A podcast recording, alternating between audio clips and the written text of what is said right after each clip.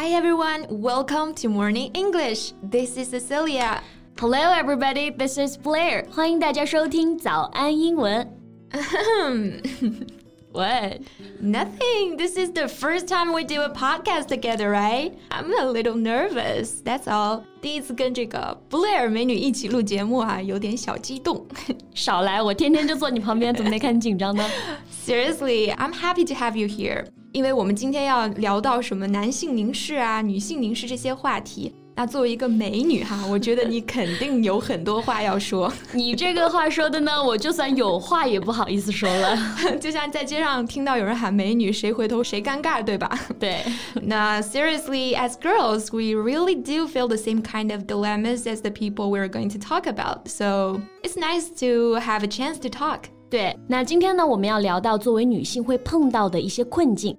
困境用英文我们就叫做 dilemma。在节目的开始，给大家送一个福利，今天给大家限量送出十个我们早安英文王牌会员课程的七天免费体验权限，两千多节早安英文会员课程以及每天一场的中外教直播课，通通可以无限畅听。体验链接放在我们本期节目的 show notes 里面了，请大家自行领取，先到先得。那之所以会想到聊这些呢，是因为最近看了一个综艺，叫做《我是女演员》，你有看吗？嗯，看了一点。嗯，So the reason I chose to watch it is because of its name. You know, it kinds of gives you this feeling that to be an actress is something to be proud of, right? Sure. Else they wouldn't put the word actress in the center of the poster either. 对呀。 但是当我真的去看这个节目的时候，我感觉并不是这么回事儿啊。I know what you're talking about。第一次在微博上看到这个节目的时候啊，不是说它有多精彩，制作有多精良，而是一场强暴戏。Right. I guess they take this as a bold promotional stunt. 他们肯定觉得这是一个很好的宣传噱头啊。Stunt 就是指噱头，something to attract people's attention. And also, this is a show to select actresses, right? But out of the four judges, three are men. That's weird, right? Why is it up to men to decide which woman can be an actress and which can't? And you know what really pisses me off? I don't know exactly who said this, but I remember someone said, well, you know, women can only cover each other's slight. Mm, that's absurd！你看咱俩坐一块儿，这不是光上加光更加耀眼了吗？对呀、啊，就是。It's really a stereotype。嗯，stereotype 叫做刻板印象，或者说是固有成见。It's not like whenever women are put together, they'll start scheming against each other. This isn't some cliche costume drama. 我们 Cici 看来特别的愤怒啊，一下蹦出了好几个词儿。 Scheme 做动词表示密谋、算计，cliche 这个词啊就表示陈词滥调。另外还有一个 costume drama，它就是指我们大众喜闻乐见的这种古装剧。嗯，我严重怀疑大家是不是古装剧看多了。就比方说这个男导师选学员的环节吧，It's like they're picking girls for their harem，搞得就像后宫选妃一样，对吗？Harem 这个词就可以用来表示后宫、妻妾的意思啊。And also, they were given some of the tickets for free, but only men had the chance to participate. 嗯，这就回到我们节目开始说的一个点哈，男性凝视，英文叫做 male gaze。这个概念最初是由电影评论家 Laura Mulvey 提出的。我们在看很多影视作品中都能感觉到，哎，这个镜头、这个视角，甚至是这套戏服，很明显都是由男性的角度去思考设计的。当然，现在我们会意识到，它不仅仅只存在电影里面啊，它存在生活的各个角落，影响着女性的方方面面。It could be the unwanted attention that women experience from men in social settings.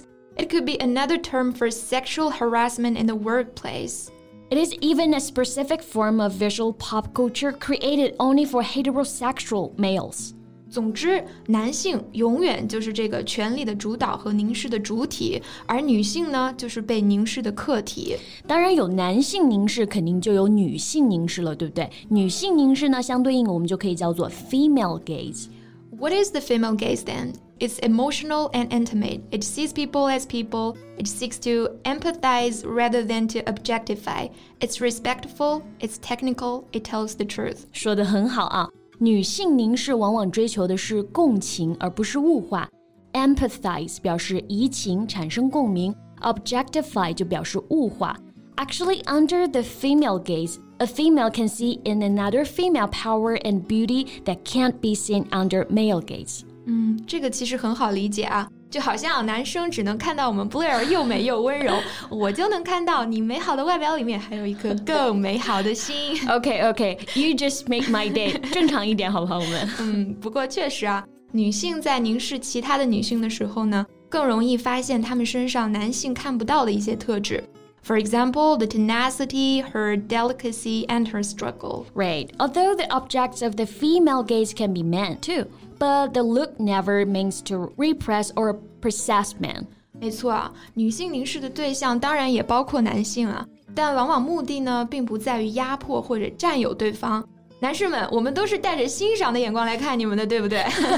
我们 Cici 老师求生欲特别的强。说回来呢，那作为时刻被凝视的客体，Cici，你觉得女性应该如何自处呢？Well, first, I think no matter how other people see us, we should always feel good about ourselves. You know, if some man thinks I'm fat, it shouldn't bother me as long as I know myself that I'm not really fat. 这里我需要帮 C C 老师来澄清一下，她一点都不胖，身材特别的好，大家不要误会啊！太谢谢 Blair 了啊！我说了个外形方面的，比较肤浅哈。那 Blair 来整点深刻的。okay. So, what I want to say is the same thing about confidence. If we don't want to be objectified, we have to believe we are more than that of ourselves. 引用电视剧《他说》里的台词啊，You can be a part of changing the whole world flip a table and move out of the bloody way. You make sure everyone has a seat at the table and no one has a tower to hide in.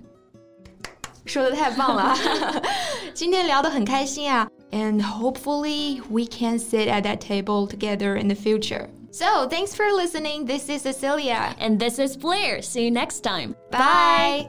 今天的节目就到这里了。如果节目还听得不过瘾的话，也欢迎加入我们的早安英文会员。成为会员，您就可以无限畅听我们每天一场免费的中外教直播课，以及两千多节原创系统课程了。